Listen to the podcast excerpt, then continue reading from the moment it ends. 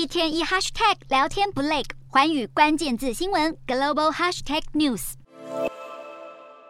中国逐步松绑新冠风控措施，加上西方国家对俄罗斯石油设定价格上限，种种因素的影响之下，包括俄罗斯在内的 OPEC 加决议，在全球市场动荡之余，暂时按兵不动。维持目前的石油产量目标不变，也就是每日减产两百万桶，直到明年年底。虽然石油市场的不确定性增加，不过 OPEC 加维持产量不变的消息释出后，国际油价一度上涨超过百分之二。截至台北时间五日的中午十二点半，布兰特原油期货上涨百分之零点八，达到每桶八十六点二九美元；西德州原油则上扬百分之零点九，达每桶八十点六八美元。分析认为，随着全世界的主要产油国都在观望俄国石油价格上限的措施将会产生多大的影响，可以预想到 OPEC 加做出这样的决定。瑞银分析师指出，国际油价近期可能持续震荡，主要是受到中国与各国央行的政策影响。而 OPEC 加下次召开监督委员会，预计会在明年二月一日、六月三日到四日，则会召开完整会议。至于未来是否会再出现变化，一切静观其变。